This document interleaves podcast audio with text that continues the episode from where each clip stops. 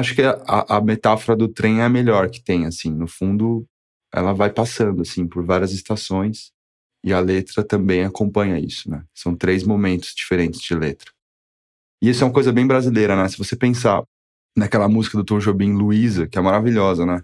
É uma música que não tem refrão, não tem verso. Ela é só uma música que vai, assim, é um trem que vai. Sejam bem-vindas e bem-vindos ao Risco Disco, um podcast produzido pela Mad Sounds Productions.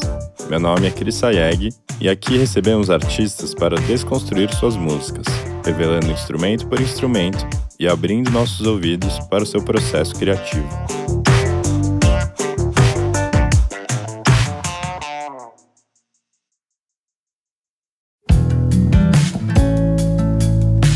A banda paulistana Terno Rei foi uma das maiores revelações da música indie brasileira dos últimos anos. Seu terceiro álbum de estúdio, Violeta, lançado em 2019, foi aclamado pela crítica e conquistou grande sucesso com o público jovem, levando a banda a esgotar casas de show pelo país e marcar presença em grandes festivais como Lollapalooza. Em março de 2022, o grupo formado por Ali Satter, Bruno Pascoal, Greg Maia e Luiz Cardoso lançou seu quarto álbum, unindo texturas orquestrais e uma sonoridade nostálgica ao indie e dream pop que já eram marcantes no som da banda. Nesse episódio do podcast, vamos conversar com o vocalista e compositor Ali Sater e o produtor Amadeus Demarque sobre o processo de composição e produção da faixa Isabela, do novo álbum Gêmeos.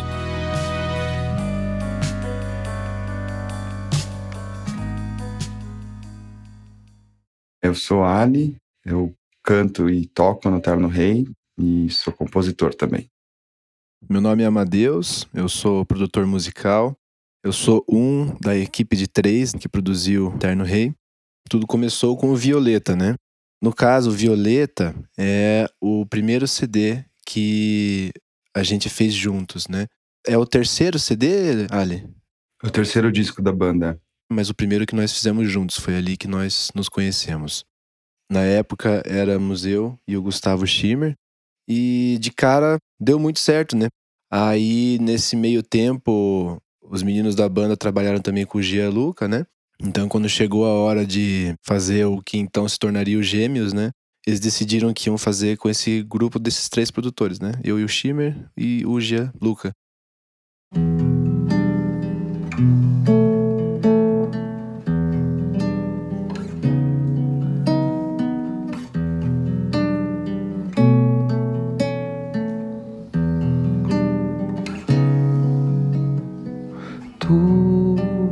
Azul nada feito. Tudo azul e nada feito. Eu me lembro do dia que eu comecei a compor Isabela, né? Que por muito tempo a gente chamou de Verocai. Era bem um dia de pandemia, que a gente tava bem presos em casa. E aí eu acho que o Rodrigo Amarante soltou uma live nova, uma música nova dele lá. Eu gostei muito e me inspirou na hora. Comecei a fazer uma música. Eu gosto de guardar os áudios da primeira vez que eu fiz a música. Então surgiu ali, naquele momento de pandemia, ali, acho que foi mais ou menos agosto de 2020. Normalmente, meu processo de composição ele não é muito linear, assim, né? É, tem vezes em que eu componho cinco músicas numa semana e vezes que eu fico dois meses sem fazer nada. Mas quando eu faço, eu gosto de soltar tudo, tanto de letras quanto de harmonias e tento fazer o máximo para depois eu reduzir aquilo que foi feito, né? Então, ontem mesmo foi o dia que eu compus um pouco, eu cantava tudo, tocava todos os acordes e uma bagunça, e depois eu ouço o que eu fiz e vejo o que, que tem de valor ali, se tem alguma coisa que eu amo ali. E aí, a partir do que eu, do que eu gostei, do que eu amo, eu destrincho numa nova coisa. Inclusive, a primeira ideia melódica dela já existia na primeira gravaçãozinha. Tu tudo azul e nada feito.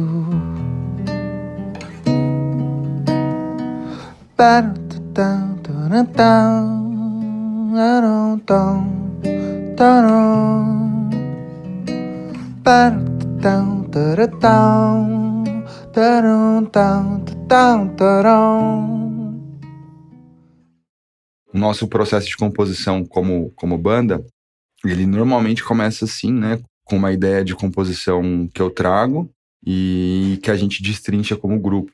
Então a gente muda estrutura, coloca riff de guitarra, muda beat. Acho que o, o lance de colocar bateria e baixo também pode mudar a música muito de um lado para o outro. E aí quando a gente tem uma primeira versão satisfatória para nós, aí a gente passa para os produtores também e aí eles, eles trazem a visão deles. Quando a gente começou a produzir esse CD, a gente ficou todo mundo junto num sítio, no estúdio Sítio Romã, do Teodoro. Ficamos lá fazendo a produção mesmo, né? Então, as primeiras guias que a gente gravou já com alterações de produção, etc., aconteceram lá.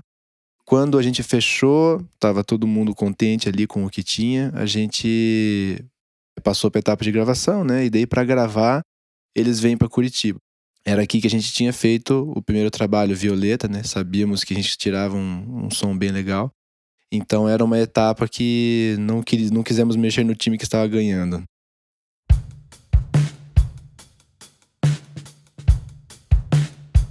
Me lembro que a gente se debateu um pouco para achar o BPM correto. A gente tinha de levada de bateria as duas opções. A gente ficou um bom tempo com a outra opção e mudou para essa que ficou. Eu só me lembro dessa, então é porque ela é melhor mesmo. É.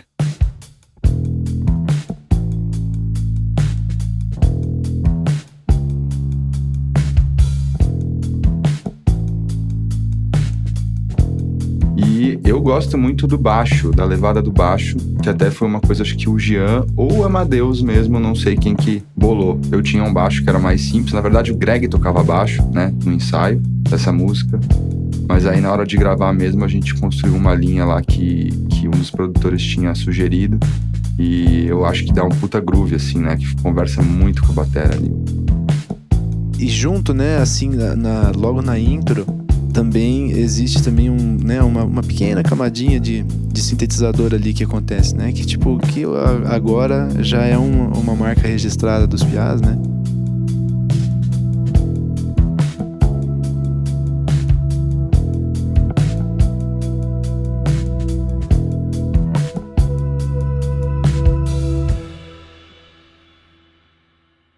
Título Isabela foi uma ideia do Greg, né, da banda, justamente porque ao longo do processo de composição, produção dela, a gente sempre chamou ela de Verocai, mas a gente não, não ia colocar esse nome e tal, porque, enfim, é o nome de uma pessoa que existe.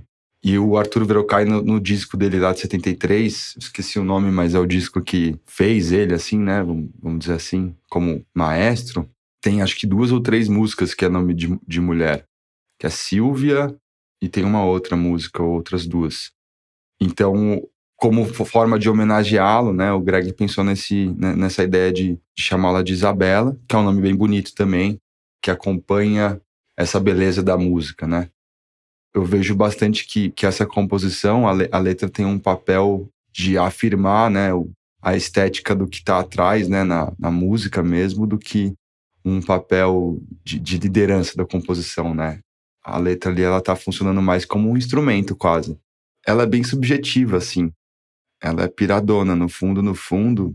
Eu juntei palavras ali assim. Ela não tem um, um, um significado específico. É mais um tipo uma expressão de sentimento mesmo. Não sei se estou pirando muito, mas vem desde a primeira vez que eu toquei lá. Já, já pensei nessa coisa torto azul, sei lá.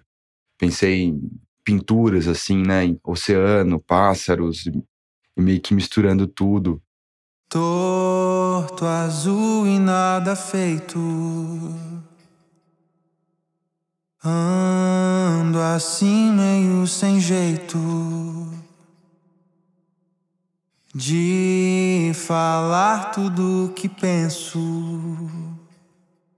E junto com a, com a música que tem por trás, aquilo faz sentido estético, né, para mim rasante no oceano, um motor potente. Um rasante no oceano. Acho que quase a música inteira rola essa harmonia que o Lubas faz de voz, né? O pássaro encontrar a superfície azul. Era um avião ou um pássaro encontrar a superfície. A letra dessa parte é a letra de outra música que eu tinha era uma música que eu tinha só no baixo, que era a harmonia do baixo, assim. Eu tocava o baixo como se fosse um violão e cantava isso.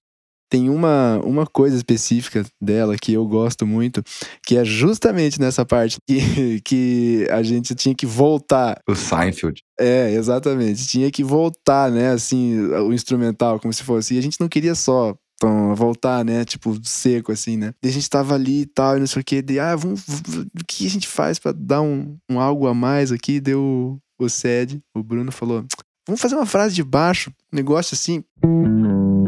Aquela pequena frase ali que passa rapidinho, mas para nós, toda vez que acontece, é tipo um. Por isso que a gente trabalha. É, exatamente. Por isso que a gente trabalha, dá um quentinho ali.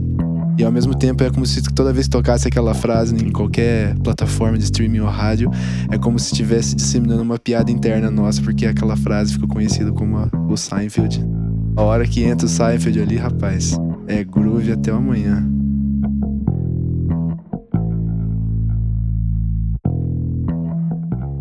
Aí acho que tem também o lance do coro, né? Que foi uma ideia que a gente teve ali no estúdio mesmo.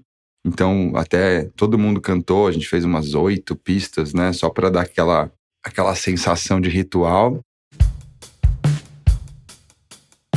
Você não vai dominar as janelas do olhar.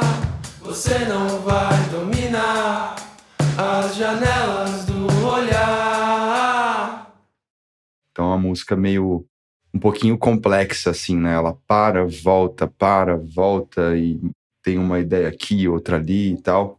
Tem um artista gringo que também tem músicas muito nesse, nesse lugar, assim. Um pouquinho sombrio, um pouquinho complexo, que é o King Krully. É um artista inglês e ele também coloca sax, né? Ele faz meio que indie alternativa com sax. E a estética da música casava muito bem com o fato de que o Geluca, que é um dos produtores, ele toca saxofone também, né?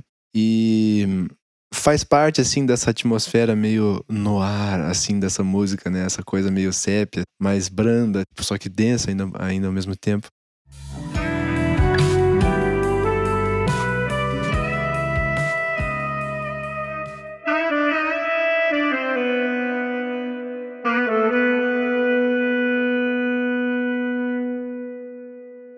E tem também um lance que a gente fez na, na, parte final da música, como num clipe, sei lá, mostrar uma pessoa sozinha num lugar gigante, de uma forma cinematográfica, assim, um cara um, cheio de montanha de neve, sei lá, um cara num, numa grande praia sozinho. Então a gente tentou achar isso gravando a voz e o violão juntos, sem metrônomo, super no pelo, com muitos mix, tentando capturar, né, essas ambiências da, de uma sala grande, de um lugar, de um lugar grande. É, realmente parece que a música toma um choque ali, né? Ela sai e depois volta, como se a pessoa tá morrendo, ela é reanimada, aí quando volta a parte final mesmo.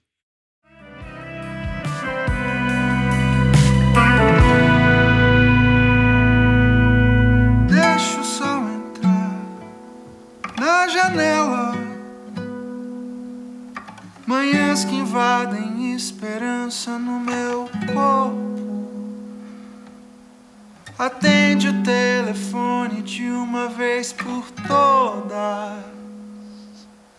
Manhãs que invadem esperança no meu corpo. Acende o céu, acende o céu da minha boca. A gente colocou bastante esforço nos vocais, assim, né? Tipo, para trazer dinâmica. Tem uma parte com harmonia de voz, tem uma parte que é o ritualzinho todo mundo canta, com oito pistas, e tem a parte que é a sala grande. Tipo, são níveis diferentes de intimidade apenas, assim.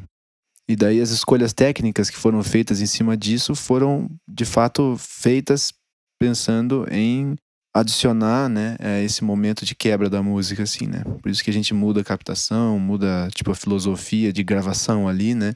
Que é mais uma, mais uma ferramenta de semântica ali para ajudar a transmitir essa sensação de estamos aqui, daí, né, agora é um outro momento, para daí subsequentemente a música seguir até o fim, num momento diferente também. sou suspeito para falar, né? Mas eu gosto muito das composições do Alha porque elas volta e meia têm essa, essa sensação assim, né? de ser uma coisa eternamente que progride assim, né? E essa música, mais do que qualquer outra do CD, ela permitia isso mesmo, né? Então, a gente deixou acontecer o que tinha que acontecer, né? Acho que a, a metáfora do trem é a melhor que tem, assim. No fundo, ela vai passando, assim, por várias estações. E a letra também acompanha isso, né? São três momentos diferentes de letra. E isso é uma coisa bem brasileira, né? Se você pensar naquela música do Tom Jobim, Luísa, que é maravilhosa, né? É uma música que não tem refrão, não tem verso. Ela é só uma música que vai, assim, é um trem que vai.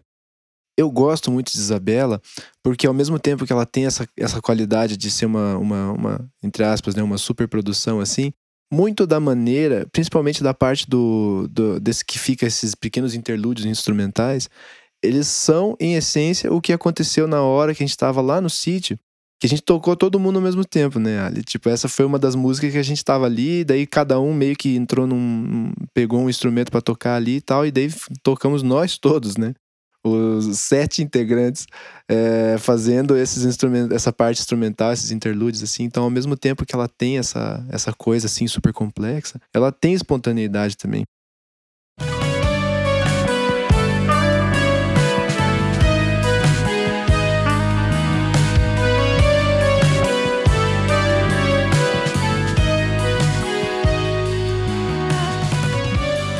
Parte final da música ela tem uma intenção de ser um ápice mesmo, né?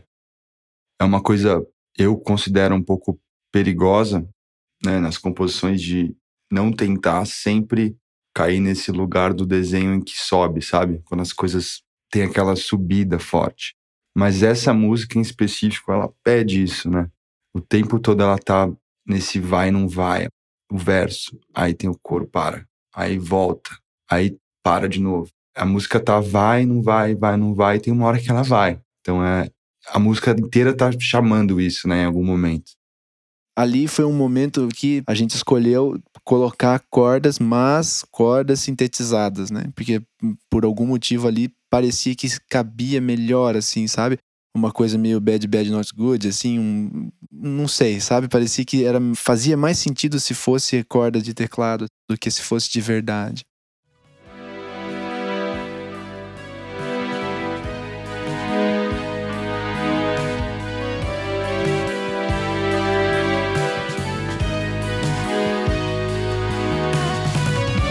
Tem linha de lead, a gente tem uma, uma linhazinha especificamente que eu gosto muito legal, que ela fica só subindo de oitava, né? Ela vai...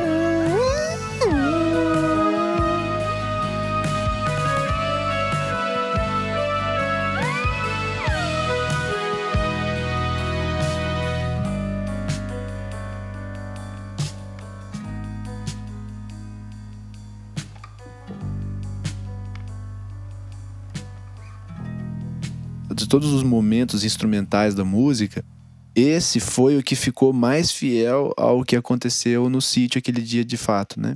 Porque a, a, ali era muito claro, né, desde o começo, que era isso que tinha que acontecer. A música tinha que ter a sua apoteose ali, né? Então, na hora que a gente estava lá, foi muito simples de tocar isso, assim, né? A gente estava todo mundo ali, boa, e cresceu aquilo, e naturalmente ela seguia para aquele fim, né? Que ela cresce, cresce, cresce, e daí ele vai ficando bem pequenininho, prato vai ficando bem, bem baixinho assim e tal. E a música como se ela terminasse num grande fade out feito na mão, como se fosse assim, né? Um fim dessa, dessa maneira exige de quem tá ali tocando as coisas, né? Porque você tem que de fato ir se removendo do instrumento sem você de fato parar de tocar. Então você tem que ir, sabe, se, se retirando da, do palco sem parecer que você está se retirando e tal.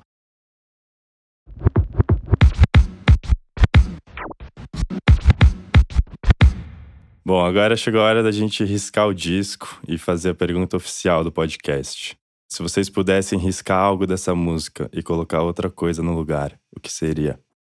A parte do coro foi uma ideia minha e que é a única parte da música que eu tenho um pouco de insegurança. Assim.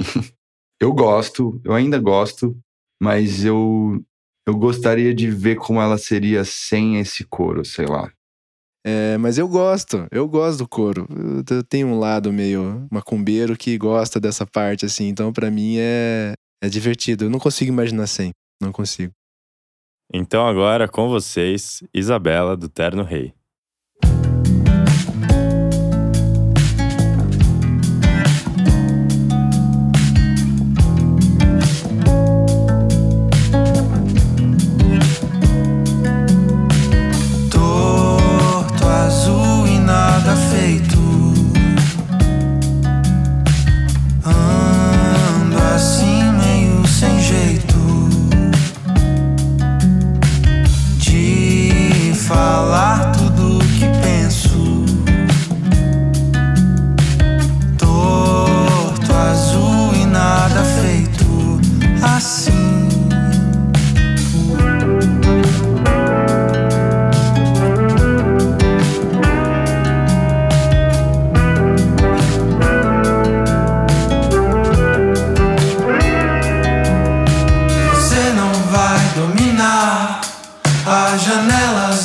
Olhar. Você não vai dominar as janelas do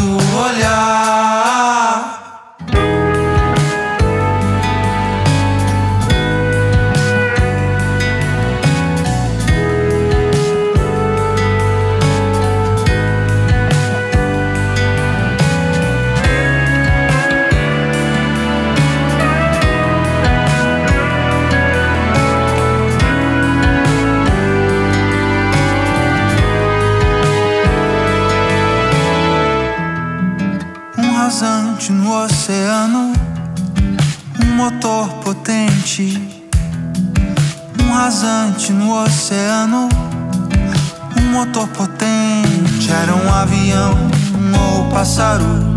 Encontrar a superfície azul. Era um avião ou pássaro. Encontrar a superfície.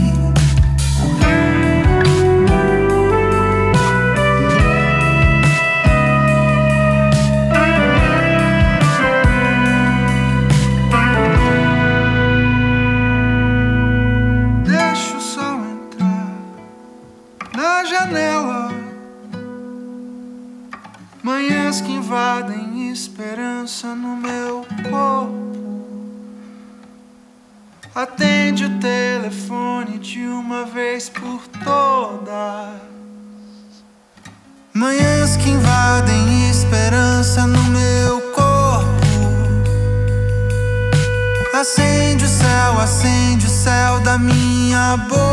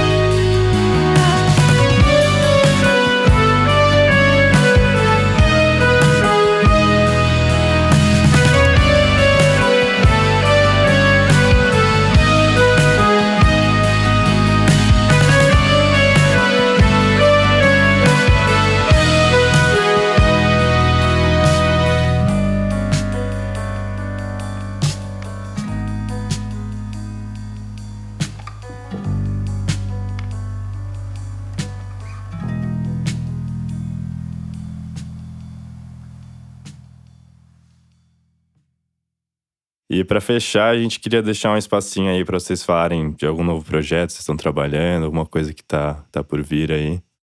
Faz algumas semanas aí eu terminei o, um CD de uma outra banda também, que não poderia ser mais diferente do Terno Rei, assim, em nenhuma circunstância. O pessoal aqui de Curitiba, é, a banda chama Electric Mob.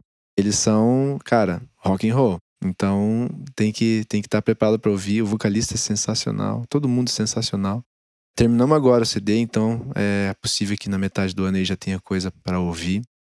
Mas enfim, sigam nas redes sociais lá, né? Arroba Amadeus Produtor, que daí lá é mais fácil de manter, se manter atualizado. Eu, agora o projeto é fazer os shows, né? Desse disco que a gente lançou. Então a gente vai estar aí em São Paulo no final de abril e começo de maio. No começo de maio, 7 de maio no Rio, janeiro Circo Voador. No final de maio, Porto Velho, Brasília e Goiânia. Em junho, a gente vai estar em BH, Curitiba, na Ópera de Arame, que é um sonho da minha avó, que é falecida. Então esse dia é importante, vai ser um sonho.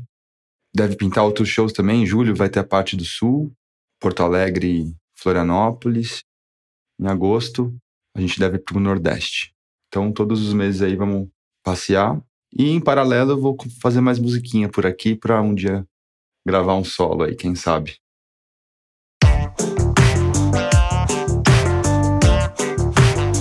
Esse foi o Risco Disco, um podcast da Mad Sounds Productions. A Mad Sounds é uma produtora de áudio e música para filmes e podcasts. Para saber mais e acompanhar de perto o Risco Disco, siga @madsoundsprod no Instagram ou acesse madsoundsprod.com.